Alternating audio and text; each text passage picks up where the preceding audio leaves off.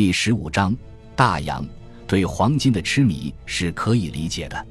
欧洲几乎已经耗尽了自己的金矿，极其缺乏保持经济流动性所需的金银。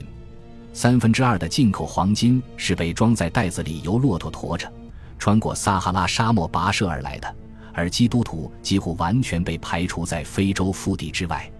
恩里克预测，开采那里的黄金可以一举两得。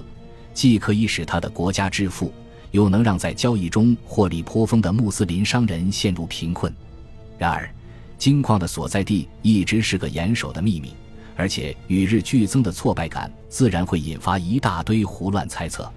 从十四世纪开始，欧洲的制图人就开始画一条极长的河流，几乎把非洲大陆纵向一分为二。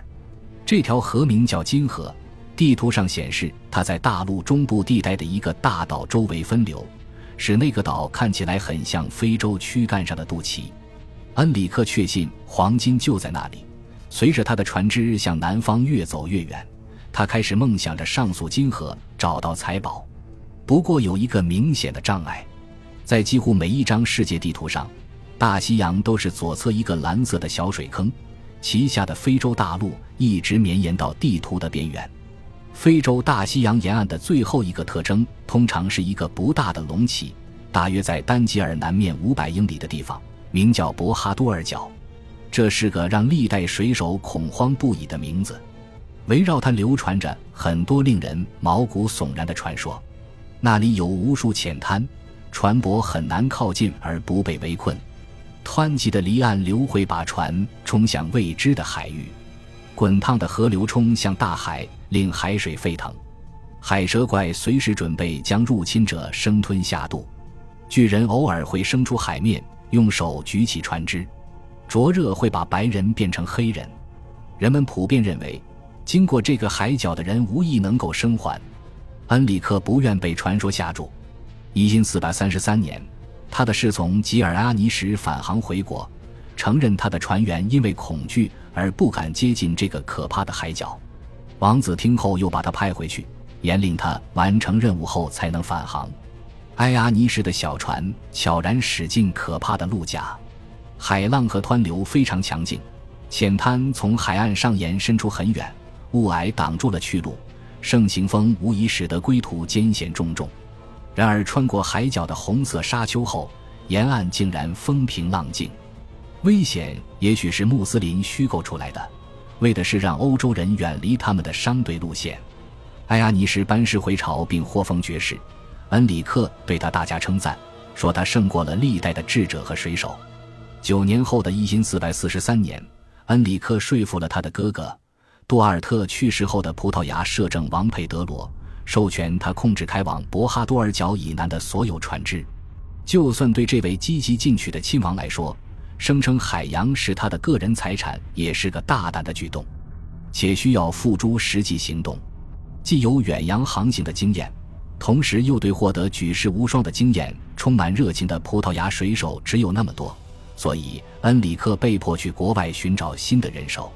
他在阿尔加维，这个名字来自阿拉伯语的西方，建有私宅，距离欧洲最西南角的平顶海峡萨格里什角非常近便。天气恶劣时。从地中海开往欧洲北部的船只能在它陡峭的悬崖后避风。恩里克派人去迎接每一条船，对船上的人炫耀恩里克的探险家们收集的器具样品，盛赞亲王发现的新陆地以及那里的财富，还会哄骗水手们加入他的舰队。事实上，恩里克的船只带回国内的不过是些毛皮和油脂，这是因为当时每年对海豹的大规模捕杀已成气候。然而，在一四四一年，一位船长回国时带了十名黑人男女、一点纱巾和一面牛皮盾牌，还有一些鸵鸟蛋。某一天，鸵鸟蛋被做成了一模一样的三盘菜，端上了亲王的餐桌，味道跟任何家禽的蛋品一样新鲜可口。而且，我们可以合理的推测，提供此消息的人补充道：“在这个基督教国家里，再也没有哪位基督教亲王的餐桌上会有这样的佳肴了。”即使如此，很多鲁莽大胆的水手还是难以抗拒恩里克的诱惑。来自威尼斯的绅士冒险家阿尔维瑟·卡达莫斯托在驾驶帆船去往佛兰德的路上被吹上了阿尔加维海岸。恩里克的招募人员立刻就找上船来，用非洲的珍奇宝物款待他。他们用这种口吻说了很多。他记述道：“让我们一行人大为惊奇。”就这样，他们引起了我越来越浓厚的欲望，想到那边一探究竟。我问他们这位大人是否允许任何人加入航行。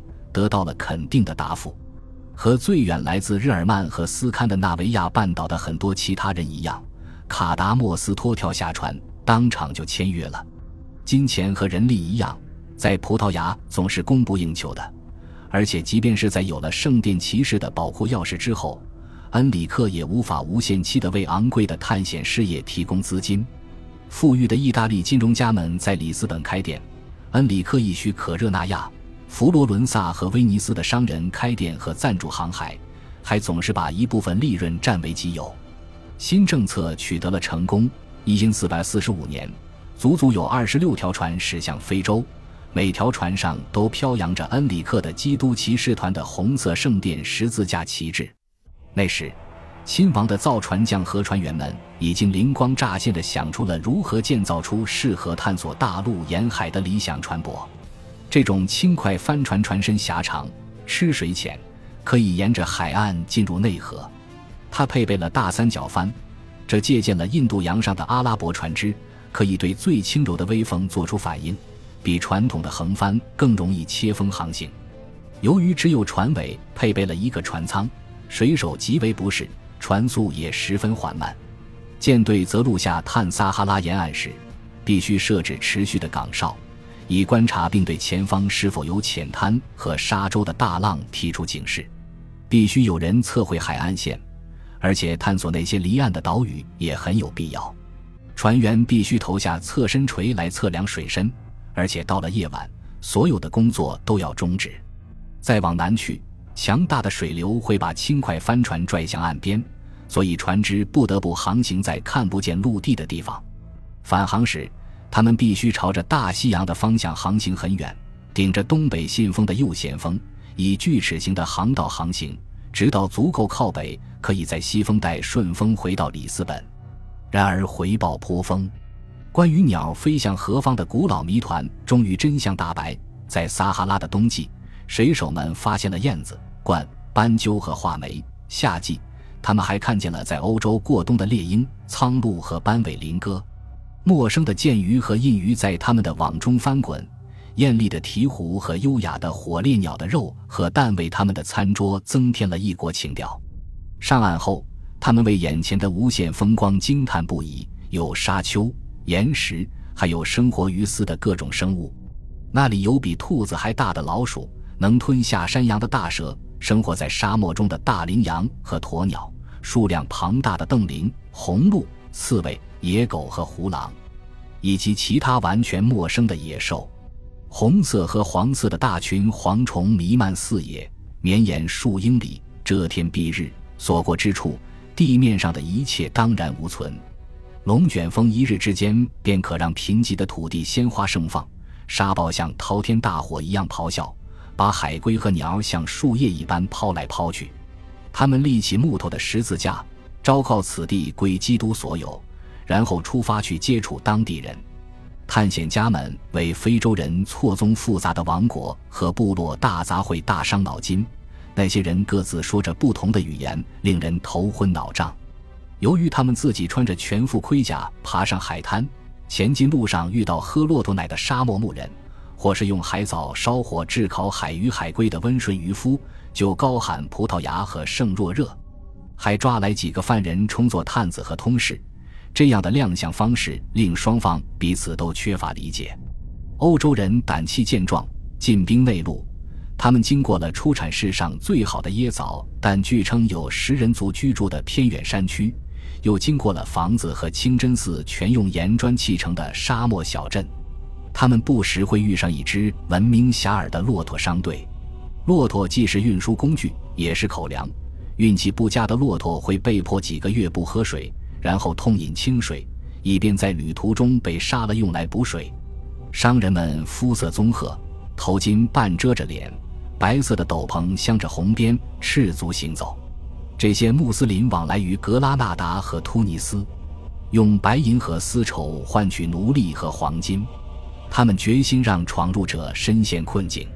最终，沙漠一方偃旗息鼓，舰队行经塞内加尔河的河口，进入人口更稠密的热带地区。一切突然显得更加宏伟磅礴，充满生机。在我看来，这简直不可思议。威尼斯探险家卡达莫斯托还在撒哈拉时便满怀期待地写道：“和那边的人都又黑又高，体格强壮，身材匀称，整个国家一片绿意，树木葱郁，土地肥沃；而和这边的人肤色棕褐，低矮瘦弱，营养不良，土地贫瘠，寸草不生。欧洲人在自己从未想象过的新世界里眼界大开，在这里。”男人用烙铁在自己身上烙下印记，女人用火针给自己纹身。男人和女人都戴金耳环、鼻环和唇环，女人还在两腿间悬挂金环。访客们惊叹于参天的大树、蔓延的红树林，还有羽色鲜亮的会说话的鸟。他们收购猩猩和狒狒带回国去，他们盯着河马发愣，他们亲眼看见猎杀大象，还品尝了这个庞然大物的肉。当然。其肉质粗硬，寡淡无味。回国后，他们把异域的礼物呈现给恩里克亲王，其中包括一头幼象的象足、躯干、毛发和用盐腌制的肉。恩里克又把一具成年大象的象牙和象足赏赐给了他的妹妹。感谢您的收听，喜欢别忘了订阅加关注，主页有更多精彩内容。